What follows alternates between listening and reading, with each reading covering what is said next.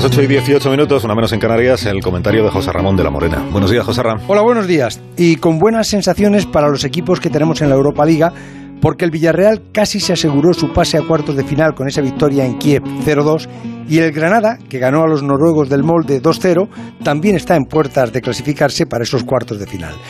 Pero la tarde de ayer tuvo a Sergio Ramos contestando supuestas preguntas de periodistas que nadie reconoce porque presentaba un documental sobre su vida. Antes fue una serie, ahora un documental.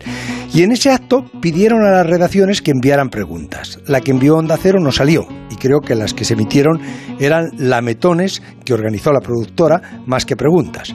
El acto era un canto ególatra al futbolista que se hizo insufrible, como fue la serie y como posiblemente será el supuesto documental.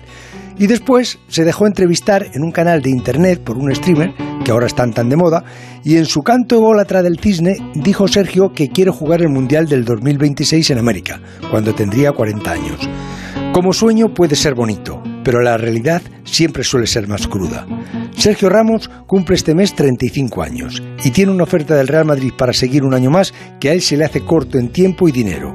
Su contrato de 12 millones netos, uno de los más altos, tiene un 10% de rebaja como las que ha hecho el club a todos los demás futbolistas.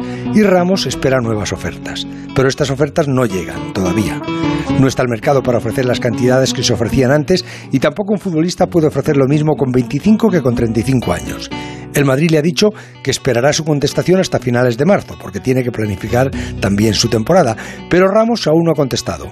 Espera que el Madrid acepte sus pretensiones, mientras que el Madrid espera que Ramos acepte las del club. Y a mí me parece que la realidad es que ninguno de los dos se acepta ya. Y si se queda, será porque no hay ninguna otra oferta, como ya ocurrió la vez anterior con aquella supuesta oferta de China.